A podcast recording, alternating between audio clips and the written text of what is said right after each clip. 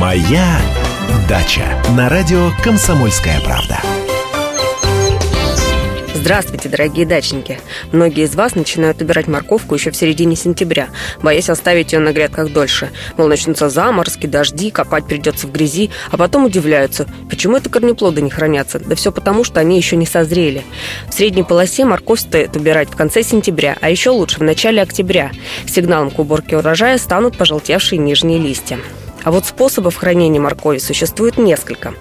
Специалисты обычно советуют обрезать ботву, оставляя небольшие пеньки, чтобы сам корнеплод оставался невредим. В таком виде морковь и в самом деле хорошо лежит до весны, но лишь при одном условии.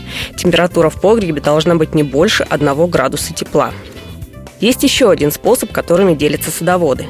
Заключается он в том, что обрезать нужно не просто ботву, а целую голову морковки с ростками – то есть верхнюю часть корнеплода примерно на 1 сантиметр.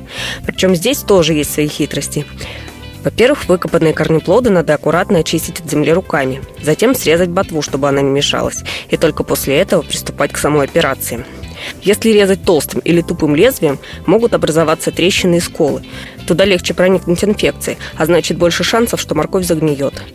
Ровные места срезов даже обрабатывать ничем не надо. Они через несколько дней затягиваются сами, покрываются огрубевшей тканью. После окончания обрезки корнеплоды нужно просушить 2-3 часа на солнце, рассыпав один слой на полиэтиленовой пленке.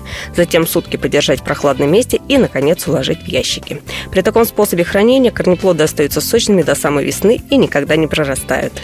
На сегодня у меня все. С вами была Анна Кукарцева. Берегите себя и удачи на даче.